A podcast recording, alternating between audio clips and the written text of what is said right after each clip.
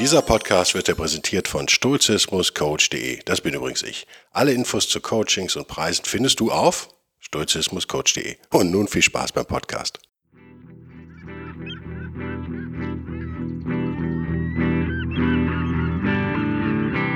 Der wilde Stoiker. Moderner Stoizismus für ein gutes Leben.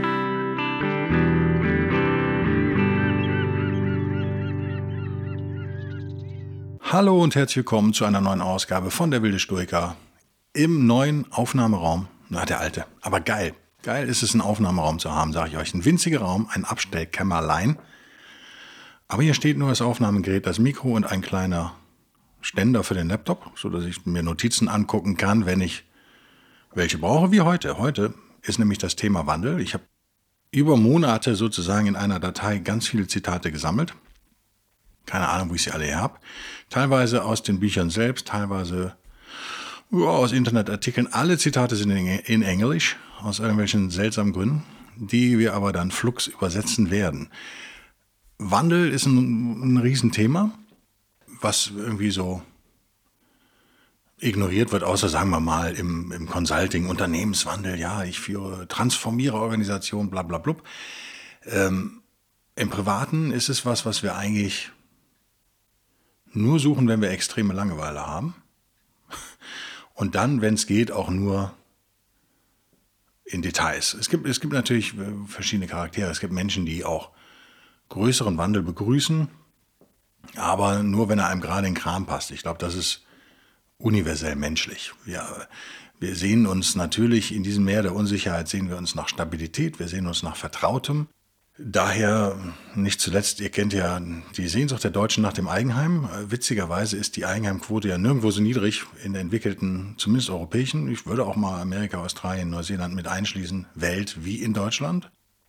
Ich will jetzt keinen Immobilienpodcast machen, aber ich, ich äh, beschäftige mich schon lange mit Immobilien. Ich finde es ich super witzig, wie Leute, wie Leute das sehen was sie bereit sind an Geld auszugeben, sozusagen, damit eben dieses Gefühl der Stabilität da ist. Das ist jetzt meins. Ja, meins äh, ist so eine Sache, du musst weiterhin Grundsteuern bezahlen. Aus irgendwelchen Gründen musst du auf dein eigenes Eigentum Grundsteuern bezahlen. Wir wissen nicht warum. Äh, letztendlich ist eine selbstgenutzte Immobilie ein Konsumgut. Das habe ich mal, ich glaube, es war der Müller von der Deutschen Bank, irgendeiner hat es mal gesagt. Und hat, äh, wie heißt er denn? Heißt er Müller? Ich tue ihm Unrecht. Äh, ich glaube, einer der Ex, oder vielleicht Ex-Chef Volkswagen Deutsche Bank, hat das im Interview mal so nebenbei gesagt und ich fand das ein, Kernsatz sozusagen. Ein eigenes Haus ist ein Konsumgut. Das ist was, was du verbrauchst. Das ist viel nicht klar. Warum ist das viel nicht klar? Naja, weil eben diese Sehnsucht nach Stabilität in einem äh, ist und wir denken, wir erschaffen damit irgendwas, was dauerhaft Bestand hat. Es mag ja auch durchaus sein, dass so ein Haus, selten, aber sagen wir mal 200 Jahre in Familienbesitz ist, da hast du dann aber als Käufer, wenn du mit 40 so ein Haus kaufst und mit 50 eigentlich auch nichts von, weil du schon längst unter der Erde bist. Ob es ein gutes Investment ist, ist nochmal eine ganz andere Frage. Ihr wisst ja, wie die Preise im Moment sind zum Beispiel. Würde ich mir jetzt, wenn ich das Geld hätte, ein eigenes Haus kaufen? Auf keinen Fall. Das macht überhaupt keinen Sinn. Also da muss man ja mittlerweile schon in D-Lagen gehen. Da kann man ja schon nicht mal mit B-Lagen ankommen. Und werden die Preise noch ewig weiter steigen? Ja, wird man sehen. Wenn weiter Geld in die Märkte kippt, wird sicherlich. Aber es gibt viel bessere Investments. Darüber brauchen wir auch nicht reden. Und so weiter und so fort. Wir haben diese, diesen Hang, Dinge zu besitzen. Also ich habe mir, ähm, also ich zum Beispiel habe gemerkt, das liegt an, meiner, an meinem persönlichen meiner Biografie, wenn man so will, nämlich mal gut verdienen, mal gar nichts verdienen, mal Mittel verdienen und es schwankt immer ständig, seit ich eigentlich äh, berufstätig bin, schwankt es extrem und her. Das ist mega anstrengend, nervt mich auch total. Führt dazu, dass ich zum Beispiel Sachen ungern miete oder lease oder wie auch immer man es nennt. Also ich besitze dann auch lieber Dinge. Ich verzichte lieber auf Dinge und kaufe sie dann irgendwann. Also ich würde jetzt, keine Ahnung, kann man sich einen Laptop leasen? Ja, wahrscheinlich schon. Aber ich würde dann lieber, wenn ich das Geld nicht hätte, für einen neuen, würde ich einen gebrauchten auf Ebay kaufen. Also ich habe in mir drin durchaus, kann es auch begründen, wirtschaftlich, betriebswirtschaftlich in dem Fall, so einen Hang dazu, Dinge lieber zu haben, zu besitzen und damit schuldenfrei zu sein. Das ist was, was ich halt gelernt habe als Freiberufler, wie wichtig das für einen ist.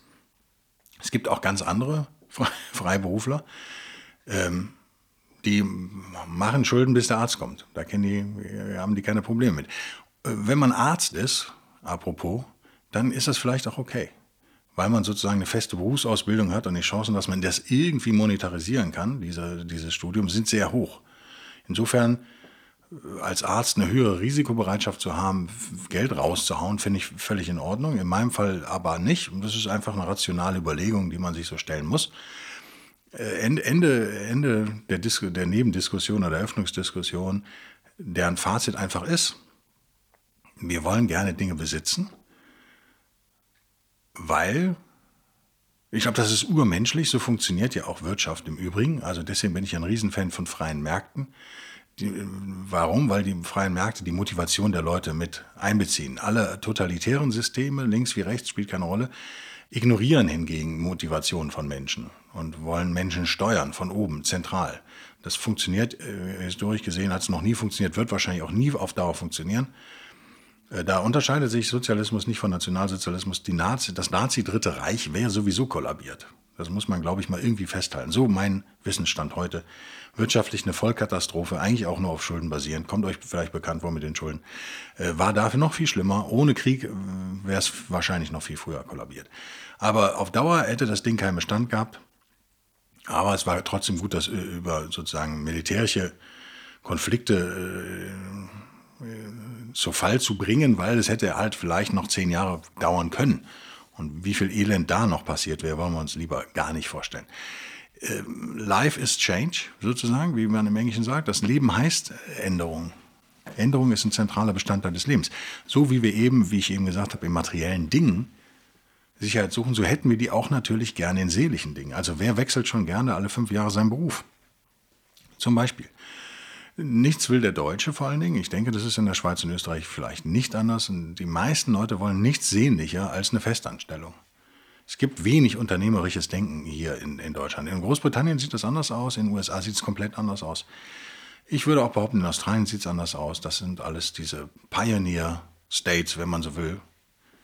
Die sind anders geprägt. Bei uns in Europa ist wahrscheinlich, äh, oder in Deutschland speziell, ist ja das Beamtentum wahrscheinlich das, was die meisten Deutschen gerne hätten.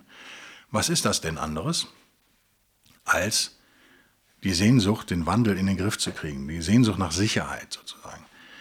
Wandel ist unangenehm. Wandel ist emotional schmerzhaft. Das können wir, glaube ich, mal festhalten. Wandel ist nur dann cool, wenn wir ihn selber bewusst wollen das ist was anderes. Dann ist es emotional für uns positiv. Wenn er aber von außen an uns herangetragen wird, und das wird er ja meistens, ähm, auf tausende von Arten, also man muss gar nicht dramatisch werden, sagen, da stirbt jemand, aber es ist vielleicht ein Umzug, der ansteht, der ähm, Dinge ändern sich. Man hat vielleicht seine Traumwohnung gefunden, man hat sich die geilste Eigentumswohnung aller Zeiten gekauft und dann äh, und ist super ruhig in der Innenstadt. Und dann eröffnet da äh, in dem Innenhof ein Café oder Restaurant vielleicht, wo vorher was ganz anderes drin war, was total leise war. Oder der eine Betrieb geht raus und ein lauter kommt rein. Sowas passiert ständig. Das muss einem klar sein. Äh, das ist total schmerzhaft, wenn man vor allen Dingen sowas Großes wie eben eine Eigentumswohnung, jetzt bin ich schon wieder bei Immobilien übrigens, gekauft hat für viel Geld und dann feststellen muss, dass Dinge, die man nicht kontrollieren kann, hier wird es dann wieder durch, im Außen sich ändern. Umweltfaktoren könnte man das nennen. Umweltfaktoren ändern sich. Die Ausgangslage ist auf einmal eine völlig andere. Man hätte wahrscheinlich in der neuen Situation, also so wie es, wenn es damals beim Kauf so gewesen wäre, wie es jetzt vielleicht dann ist, nach der Änderung, hätte man gar nicht erst gekauft. Aber das, so die Stoiker, die Antiken und auch die Modernen, ist eben das Leben. Das ist, das ist quasi, ja, nicht nur ein unangenehmer Nebeneffekt, von Leben, sondern das ist das Leben. Ist, äh, fang, direkt das erste Zitat hier. Marcus Aurelius, Meditations, Buch 4. The universe is transformation. Life is opinion. Das ist ein Zitat. Das Univers, äh, Universum ist Transformation. Leben ist Meinung. Das finde ich ähm, beliebtes äh, Marcus Aurelius Zitat. Sehr kurz, muss man länger drüber nachdenken. Lass uns heute über das Life is Opinion muss man länger nachdenken, finde ich. Sehr interessant. Der erste Teil ist aber für den heutigen Podcast eigentlich interessanter. Nämlich die Behauptung, das Universum ist Transformation. Es ist keine Wandel und Transformation sind keine unangenehmen Nebeneffekte, die uns Dinge kaputt machen, die wir uns mühsam aufgebaut haben. So empfinden wir das ja emotional. Ja, das ist in, in vielen Fällen so. Also man hat endlich sein Traumauto und dann fährt einem jemand rein. Ähm, kennt ihr? Dinge passieren. Schlimme Dinge passieren. Nervende Dinge passieren. Dinge, die passieren, sind nichts anderes als Wandel. Als Transformation. Das flammneue Auto ist auf einmal ein altes, verbeultes, äh, un, ungeliebtes. Das ist Transformation. Die sicher geglaubte Arbeitsstelle wird wegrationalisiert. Transformation. Die, der eigene Lebensabschnittspartner verliebt sich in jemand anderen. Wandel, Transformation, erschreckender Wandel und Transformation natürlich, geht ja an die Grundfesten unserer Emotionalität sozusagen. Aber letztendlich alles nur Wandel, alles nur Transformation. Und Marcus Aurelius behauptet hier ganz keck in vier Wörtern, The universe is transformation. Also das ist kein Nebeneffekt, das ist der, das ureigene Charakteristikum des Universums sozusagen. Wenn man darüber nachdenkt, kann man eigentlich nicht anders als zustimmen, oder? Wenn wir jetzt äh, vom Urknall bis heute mal denken, allein die Zeit bedingt ja Transformation. Kein Leben würde ohne Transformation entstehen. Und zum Entstehen gehört eben auch das Vergehen. Und da habe ich direkt das nächste Zitat von Marcus Aurelius. Es ist heute etwas Marcus Aurelius lastig, aber ich glaube, es ist, ist auch mal wieder Zeit. Wir haben lange keinen Markus mehr gehabt. Loss is nothing else but change, and change is nature's delight. Marcus Aurelius. Also Verlust ist nichts anderes als Wandel, das habe ich ja eben schon gesagt. Und Wandel ist das Vergnügen der Natur, sozusagen. Delight habe ich da kein schöneres Wort im Deutschen als Vergnügen. Die, Freude würde ich da fast würde ich das nennen. Also die erfreut die Natur. Wenn ich da jetzt ein bisschen drüber nachdenke, kann ich das äh, sehr poetisch formulieren, aber ihr wisst, worum es geht. Das, was wir als Verlust wahrnehmen, ist oftmals nur ein Wandel. Und das, was ein Wandel ist, ist in der Tat nichts anderes als das Grundprinzip des Universums. Das ist die Art, wie alles funktioniert. Und sollten wir über die Art, wie alles funktioniert, verwundert sein? Sollten wir uns darüber ärgern? Hm, eher nicht. Was, was ist die richtige Einstellung dazu? Na, wahrscheinlich Akzeptanz komme ich gleich zu, habe ich auch ein schönes äh, Kontemplation, man es nee, äh, sehen. Nennen, Entschuldigung, ich habe gerade weiter gescrollt. Entschuldigung, ich mache ungern Podcasts, wo ich auf dem, äh, bei denen ich auf dem Monitor gucken muss oder Notizen habe. Aber heute ist so einer direkt der nächste Markus. Meditations Buch, die Selbstbetrachtung Buch 7. Is any man afraid of change? What can take place without change? What then is more pleasing or more suitable to the universal nature? And can you take a hot bath unless the wood for the fire undergoes a change? And can you be nourished unless the food undergoes a change? And can anything else that is useful be accomplished without change? Do you not see then that for yourself also to change is just the same and equally necessary for the universal nature? Marcus Aurelius Buch 7 der Selbstbetrachtung. Also, gibt es einen Menschen, der sich vor Wandel fürchtet? Einschub Guido, ja, jeder. Markus weiter, was kann denn stattfinden ohne Wandel? Was könnte denn passender und befriedigender für die Natur des Universums sein? Kannst du zum Beispiel ein heißes Bad nehmen, ohne dass das Feuerholz einen Wandel durchlebt? Kannst du ernährt werden, ohne dass deine, dein Essen einen Wandel durchlebt? Kann überhaupt irgendetwas Sinnvolles äh, erreicht werden ohne Wandel? Siehst du nicht, dass wenn du dich selbst änderst, der Wandel einfach nur der gleiche ist und genauso notwendig für die universelle Natur? Ja, ja, hat das gut auf den Punkt gebracht, oder? Also, die Behauptung von Marcus Aurelius und mir, ich schließe mich da komplett an. ohne Wandel gäbe es kein Universum, ohne Universum gäbe es uns nicht. Also Wandel ist wahrscheinlich das einzig Beständige in dieser Welt. So, kann man es, glaube ich, sagen. Die einzige verlässliche Konstante ist, dass nichts so bleibt, wie es war. Steht ja auch schon im Kölschen Grundgesetz.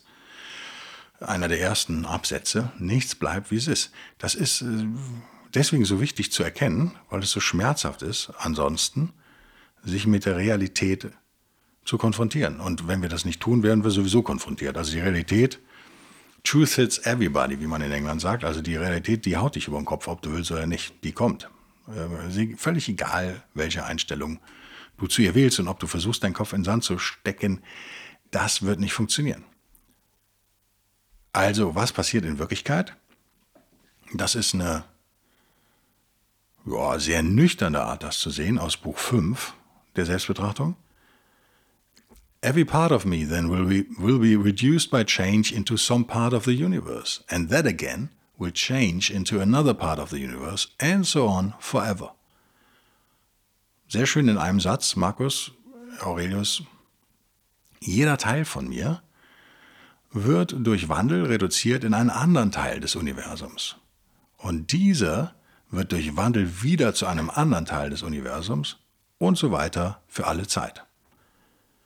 Das beschreibt sozusagen natürlich äh, unsere Biologie, das äh, Zellwachstum am Ende der Zerfall des menschlichen Körpers, der das aus den Rohstoffen, wenn ich es jetzt mal so bildlich sagen darf, Entstehen unseres eigenen Lebens und das wieder zu Rohstoffen für etwas anderes Werdende, unseres Ende und das Ende unseres Lebens, was wieder quasi der Beginn von irgendwas Neuem ist, was auch immer. Nahrung für jemand anderem, ähm, anderen, wenn wir unglücklicherweise gefressen werden sollten und so weiter und so fort. Wir werden wieder zu den Elementen, aus denen wir bestehen. Wir sind Teil dieses Universums, in dieser körperlichen Hülle zumindest. Äh, will jetzt keine Diskussion über Seele und so weiter anfangen, aber unsere körperliche Hülle ist, ob wir wollen oder nicht, Bestandteil dieser Welt und ist aus Einzelteilen entstanden und wird wieder zu Einzelteilen. Und diese werden wieder gewandelt in etwas anderes. Und so geht es nicht nur uns. So geht es allem und jedem und jedem Ding in diesem Leben. Das ist, glaube ich, die erste Lektion, die wir lernen müssen. Wir sind nichts Besonderes. Wenn also unser Körper sich schon ändert im Laufe unseres Lebens, warum sollten sich unsere Lebensumstände nicht auch ändern? Ist das nicht die natürliche Art, wie Leben vonstatten geht? Wenn Wandel also die Ureigenschaft des Universums ist, und wir erkannt haben, dass nichts, was wir auch an, an, an positiven Emotionen erleben, nämlich sich verlieben zum Beispiel oder Liebe, die sich entwickelt über einen Zeitraum natürlich, ähm, und so weiter und so fort, möglich wäre, ohne dass Zeit abläuft und damit eben Wandel stattfindet, das ist ja, die beiden bedingen sich ja sozusagen, dann ist das schon mal ein großer Schritt. Aber reicht das aus, um uns zu trösten? Ich würde sagen, nein, die bloße Erkenntnis reicht da nicht aus. Wir, was wir brauchen, ist, ist im Prinzip echte Akzeptanz. Unser Verstehen ist natürlich absolute Grundvoraussetzung für Akzeptanz, aber Akzeptanz ist halt eben viel mehr. Verstehen ist, ist eine rein logische Geschichte sozusagen, rein intellektuell. Akzeptanz hat eine, auch eine emotionale Qualität natürlich.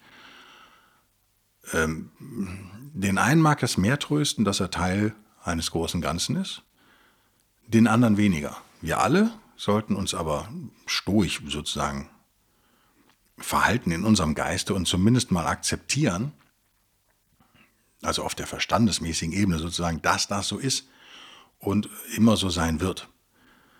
Das ist ein physikalisches Grundprinzip sozusagen. Das Werden und Vergehen ist ein völlig natürlicher Zustand. Wenn wir dann etwas emotionaler werden, sozusagen in Schritt zwei. Und das ist ja das, was der, die Stoikerin will und der Stoiker will, ist ja letztendlich natürlich leben, im stoischen Sinne. Wenn es also natürlich ist, zu werden und zu vergehen, macht es aus stoischer Sicht überhaupt keinen Sinn, sich dagegen zu wehren. Sondern das zu akzeptieren und nicht nur zu akzeptieren, jetzt wird es noch ein Stückchen mehr emotional, vielleicht emotionaler, Wir vertrauen darauf in einem deterministischen Universum. Jetzt wird's, kommen wir wieder in die Spiritualität, die Sturche, die ich nicht immer teile übrigens und die ihr auch überhaupt nicht teilen müsst, aber die ich euch immer vorstellen möchte.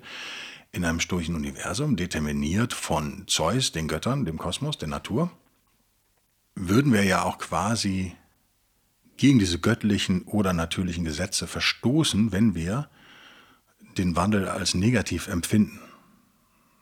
Eigentlich müssten wir als perfekter als perfekte sturche Weise und perfekter sturcher Weiser müssten wir den Wandel freudig umarmen. Ist das äh, Amor Fati letztendlich, also liebe dein Schicksal. Wir müssten aus vollem Herzen eben auch das Negative annehmen. Das ist die hohe Kunst, äh, die höchste Kunst im Stoizismus vielleicht.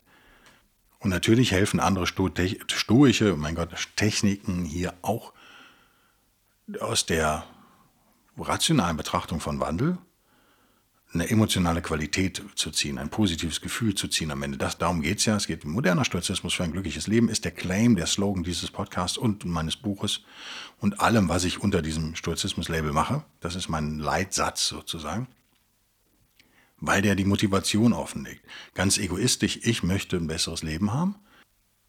Ich möchte, dass ihr ein besseres Leben habt, dass du als Hörerin oder Hörer ein besseres Leben hast als du es hattest, bevor du angefangen hast, diesen Podcast zu hören. Das ist natürlich ein echt ein hoher Anspruch, ist mir völlig klar.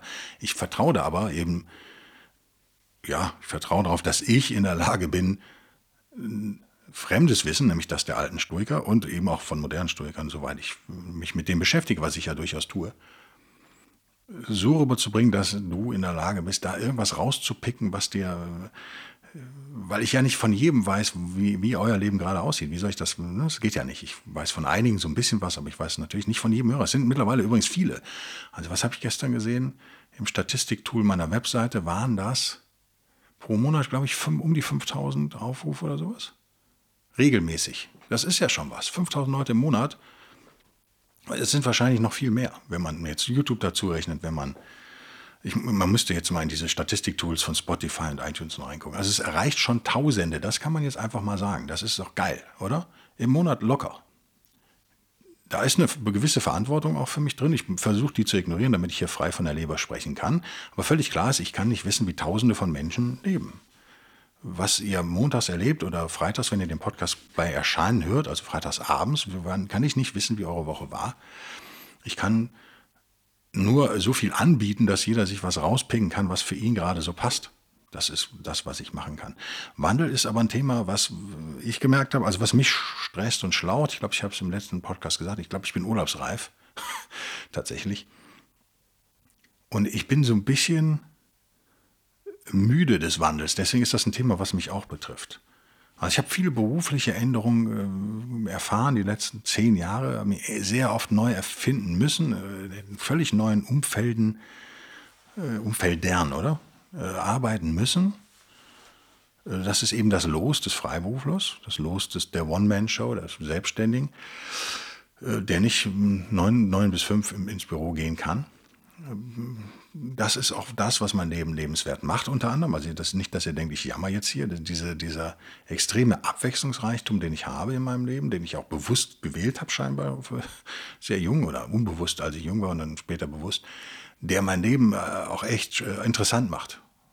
Das ist ja völlig klar. Also hat aber natürlich auf der anderen Seite äh, gewissen, bringt das einen gewissen emotionalen Stress mit sich. Man muss sich ständig auf Wandel einstellen, auf neue Leute. Man hat keine Routine oder wenig.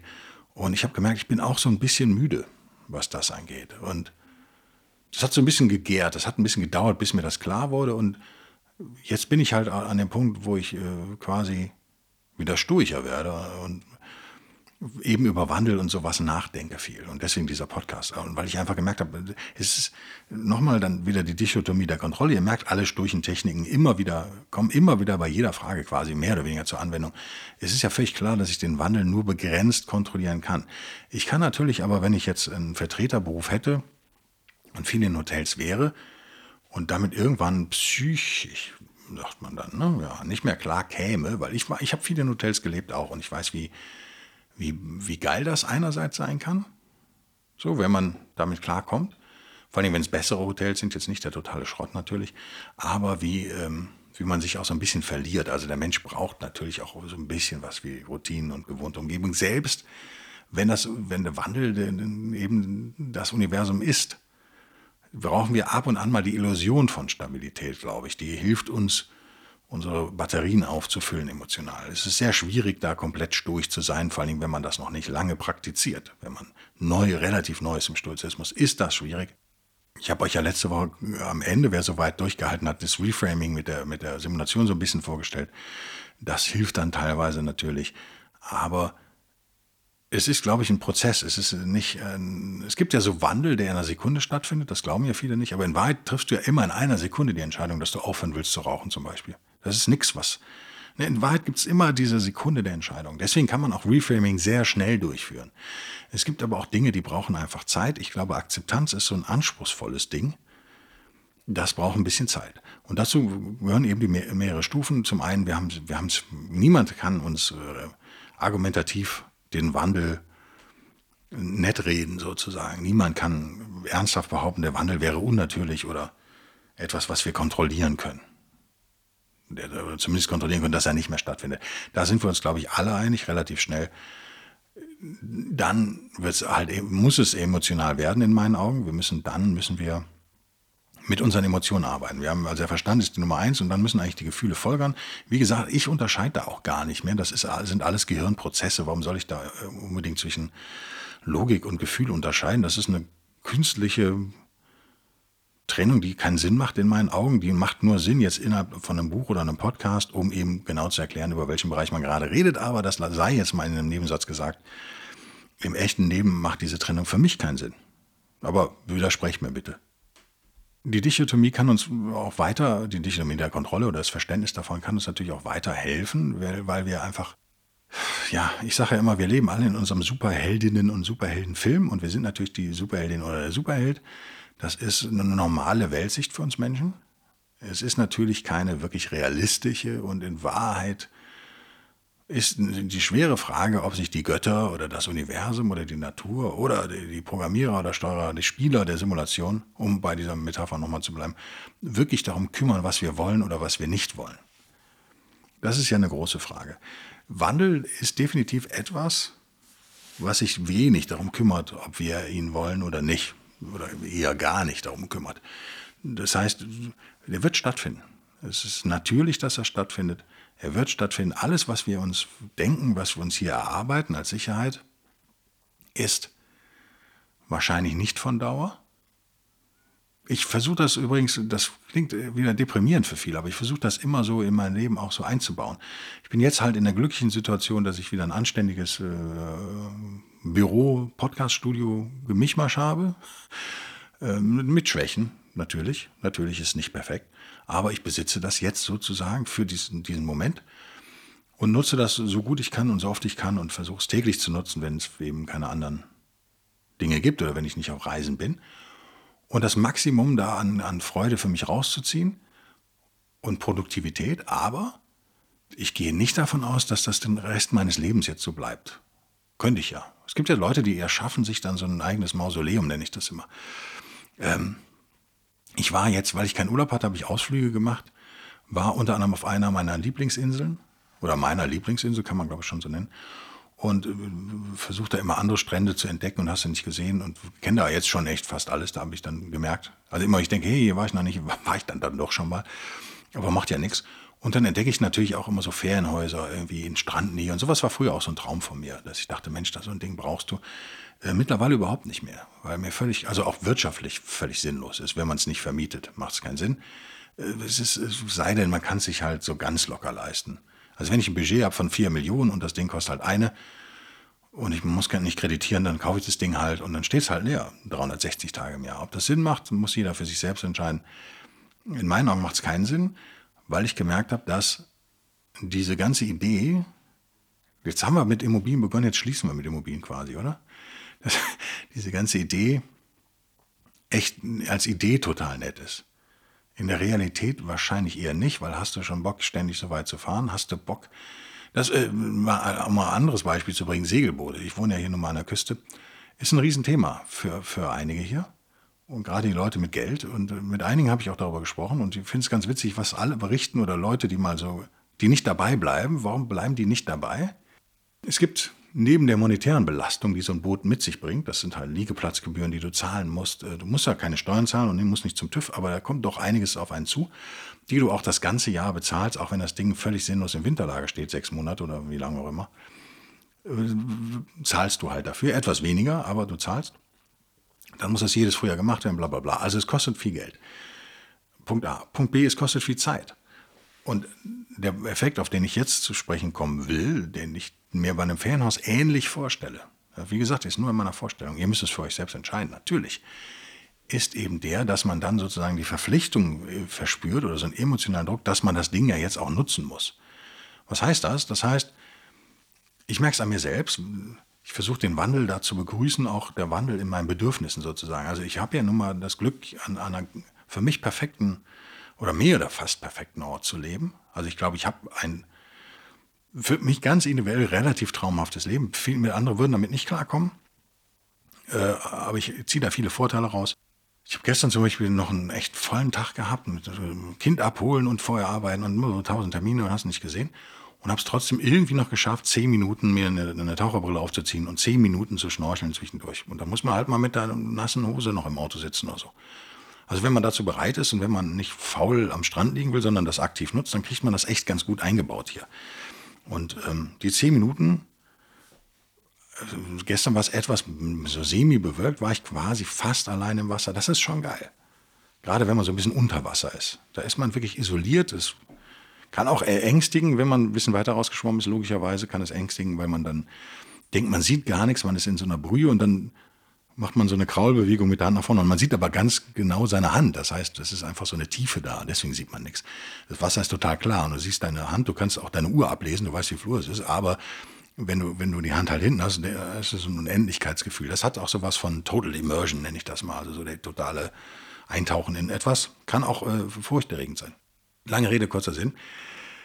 Ich möchte äh, diesen Effekt eigentlich nicht haben in meinem Leben, dass ich die Spontanität heute gehe ich Mountainbiken und morgen wandere ich so ein bisschen rum und äh, äh, übermorgen mache ich gar nichts, sondern esse eine Tafel Schokolade auf dem Balkon oder wie auch immer, dass man diese spontan auf diese Bedürfnisse, die man hat, eingehen kann, möchte ich mir eigentlich erhalten. Das heißt, ich möchte eine hohe Flexibilität haben. Dazu gehört es aber, dass man we weniger materiellen Besitz versucht anzuhäufen. Das ist schwierig, ich weiß, weil unsere ganze Gesellschaft uns darauf drillt natürlich, dass es möglich sei, dass man Sicherheit bekäme durch eine eigene Immobilie. Also wir haben eine, eine gigantische Industrie, man könnte echt viel unseres Konsumverhaltens, glaube ich, auf diese Angst vor Wandel zurückführen. Wir haben ein gigantisches, einen gigantischen Business Case, kann man das so nennen, der auf Wandel beruht und unsere Angst davor. Einerseits die, die Langeweile bekämpft durch Wandel, wenn du die Kreuzfahrt mit uns machst, da ist jeden Tag volles Programm. Ja? Andererseits die Angst vor Wandel bekämpft. Das sind so die beiden Dinge, zwischen denen wir changieren sozusagen, zwischen der Angst äh, oder der Langeweile, äh, der Langeweile und der Angst, nennen wir es mal so. Und beides wird natürlich bedient. Und man muss sich halt fragen, ob man sich auf das Spiel einlässt oder nicht. Oder ob echte Akzeptanz, emotionale Akzeptanz nicht besser ist. Und hier kommt, glaube ich, das Reframing von letzter Woche kann hier funktionieren. Fazit dieses Podcasts, wir müssen einsehen, dass Wandel etwas ist, was uns passiert, gegen das wir uns nicht wehren können, weil das Universum wahrscheinlich nicht auf unsere Wünsche reagiert, wir nicht unsterblich sind und wir weiter wachsen und wieder vergehen. Und das betrifft eben nicht nur uns, sondern alles und alle um uns herum. Das ist was, was wir rational jetzt erstmal durchdringen müssen. Das mag für den einen oder anderen eine schmerzhafte Erkenntnis sein, die länger dauert, für den anderen vielleicht leichter. Das ist Schritt eins. Schritt zwei ist, dass wir diese eher verstandesmäßige Akzeptanz versuchen umzuwandeln in eine emotionale Akzeptanz, die dann in Schritt drei sowas wird wie Amor Fati. Also die dann am Ende tatsächlich äh, begrüßen wir die Schwierigkeiten und wir begrüßen den Wandel. Ich weiß, wie schwierig das ist, aber wir, wir versuchen es. Wir versuchen ihn zu begrüßen, auch wenn er negativ ist, weil uns auch klar ist, dass es ohne das ist, wir können nicht nur positiven Wandel haben. Das Positive und das Negative gehören da zusammen. Das lässt sich so nicht trennen. Wandel ist halt so, er findet statt. Und im Übrigen müsste man dann auch nochmal tatsächlich auf die indifferenten Lehre vielleicht zu sprechen kommen oder auf unsere Geiste, unsere Mentalität, stoische Mentalität, dass der Wandel stattfindet, das als Schlusswort jetzt, aber der weder gut noch schlecht ist, sondern der ist einfach. Und das, die Wertung, die hängen wir da dran. Wir bappen da einen Aufkleber drauf, da steht drauf schrecklich und da steht drauf super gut. Aber das ist etwas, was in unserem Kopf stattfindet. Wenn es in unserem Kopf stattfindet, ist es eine Frage unserer Mentalität. Und wenn es eine Frage unserer Mentalität ist, können wir die ändern. Und Stoizismus kann helfen, diese Mentalität vielleicht zu einer etwas besseren zu ändern, zu einer wirksameren, die uns, letzter Satz, ein glücklicheres Leben ermöglicht. Bis nächste Woche, ihr Guten. Bis dann. Tschüss.